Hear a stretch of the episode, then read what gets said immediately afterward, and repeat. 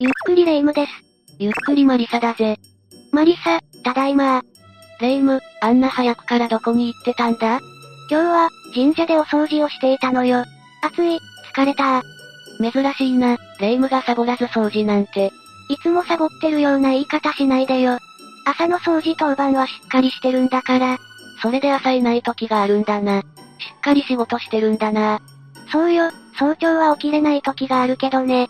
じゃあ、頑張った褒美に少しでも涼しくなるように今日の話を始めようかやったー、今日の話は何だろう？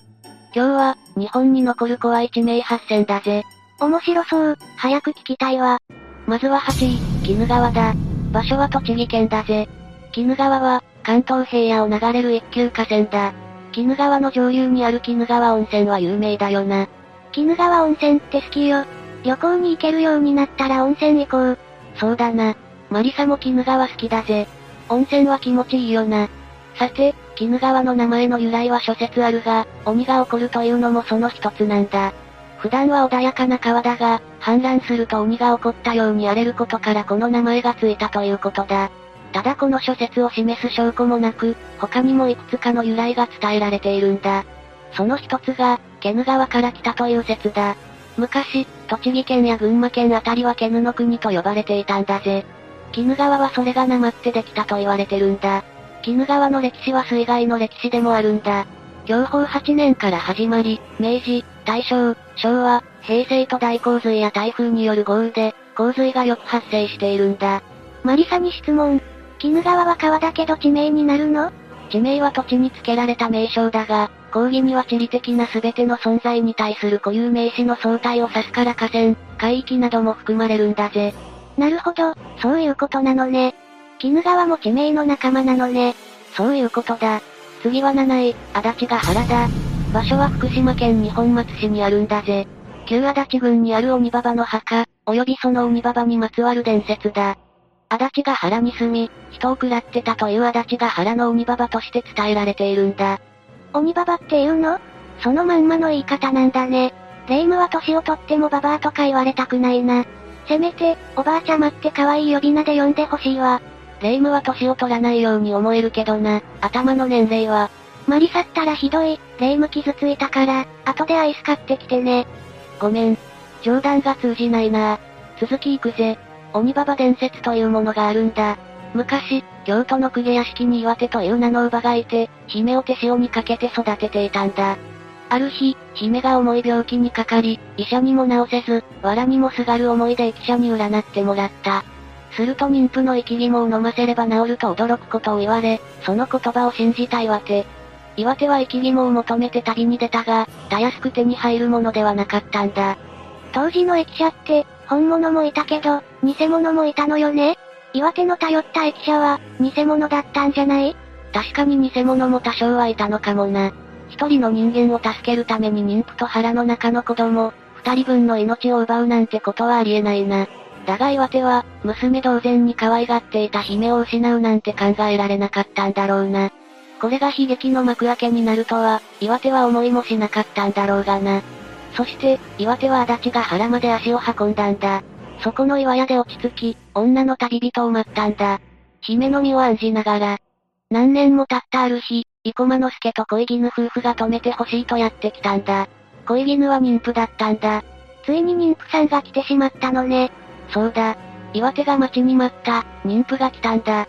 その夜、恋絹が産気づき、岩手は生駒之助に産婆を呼びに行かせた。岩手は出刃包丁を持ち、苦しむ恋絹の腹を裂き、生き肝を取ったんだ。しかし、恋絹は断末魔の際に、幼い時に京都で別れた乳母を探して旅をしてきたと言い、息を引き取ったんだ。妊婦が持っていたお守りは、なんと岩手が姫に渡したものだったんだぜ。手にかけた妊婦は何年も無事を願っていた姫だったんだ。岩手は驚きと悲しみで気が狂い、そして鬼になってしまった。恋絹は、岩手の大切な姫だったのね。岩手がいない間に病気は治って、結婚までしていたなんて、岩手は思いもしなかったわよね。きっと岩手には、旅に出かけた時のままの記憶しかなかったからわからなかったのね。以来、岩屋に泊まった者を殺し、生き血を吸う足立が腹の鬼ババとして広く知れ渡るようになった。鬼ババは阿武隈川のほど近くに埋められ、その塚は黒塚と呼ばれるようになったんだ。足立が原の関税時には、鬼ババの住処だった岩や、出刃包丁を洗った血の池などが残っているんだ。鬼ババ伝説には、そんな因縁があったのね。最初から鬼ババじゃなかったのね。そうだな。伝説にしても実話だとしても、能の演目や歌舞伎にも残っているんだぜ。人間の行と罪の話として、人の心を捉えて話さなかったんだな。次は6位、小塚っ腹だ。場所は東京都荒川区南千住付近の旧称だ。江戸時代の形状で骨が原とも言われていた。日本橋、浅草を経て、ここに至るんだ。獄門、貼り付け、火炙りなどの極刑が行われて、晒し状もあったんだぜ。そして、処刑された罪人は見せしめのために、埋葬されずに放置されたと言われてるんだ。安政の大獄による吉田松陰たちの死死処刑もここで行われたようだぜ。また形状がお出ましだわ。ここは処刑されても埋葬されずに外に放置されていたのね。餌を求める動物が来て、無残な最後を送ったのね。だが、そのありさまを見かねた帝予義官という住職が死者を弔うために1667年、上陽堂という寺院を建てたんだ。上陽堂はその後、エコー院と改名して現在も同じ場所にあるんだ。小塚っ原形状跡には延命寺という寺がある。そこには罪人を供養するために建てられた約3から4メートルの高さの首切り地蔵という大きな地蔵があるんだぜ。死者を供養するために、寺院が建てられたのね。みんなが罪を悔いて神様に許しを超えるようになればよいわね。もう一つ。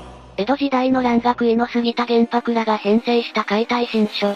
その研究のため死体の不分けを行い、多くの生命を助けるための医療技術を発展させた場所でもあったんだぜ。不分けって解剖することでしょ？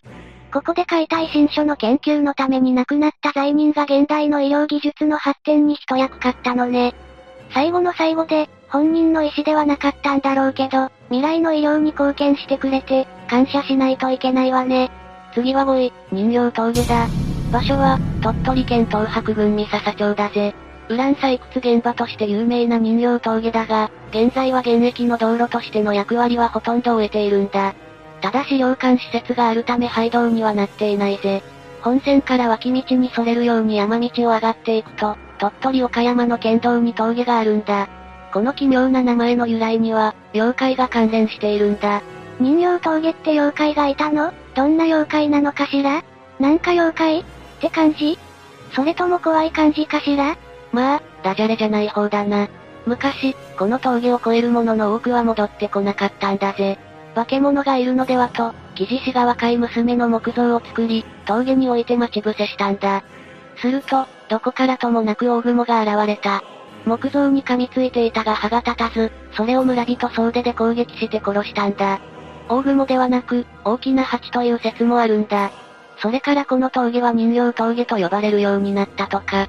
人形をおとりにして、罠にはまるなんてよっぽど人形が人間にそっくりだったのね。でも退治できてよかったわ。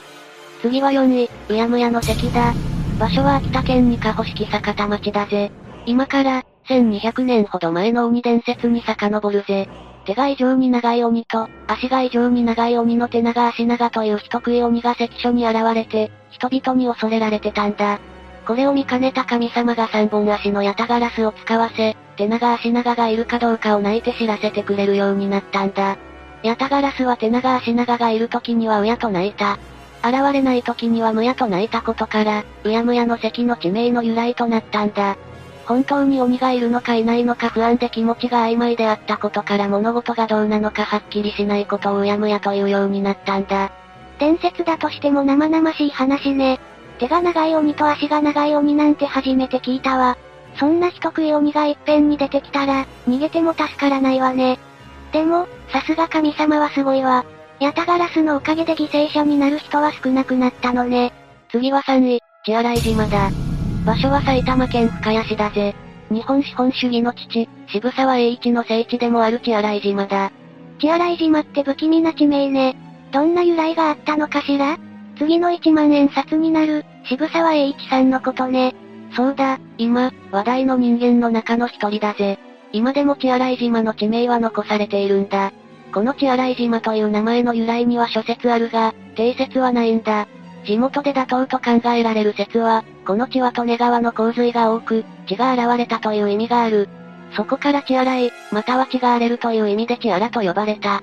しかし、いつの間にか血が血となり、血洗い島となったという説のようだ。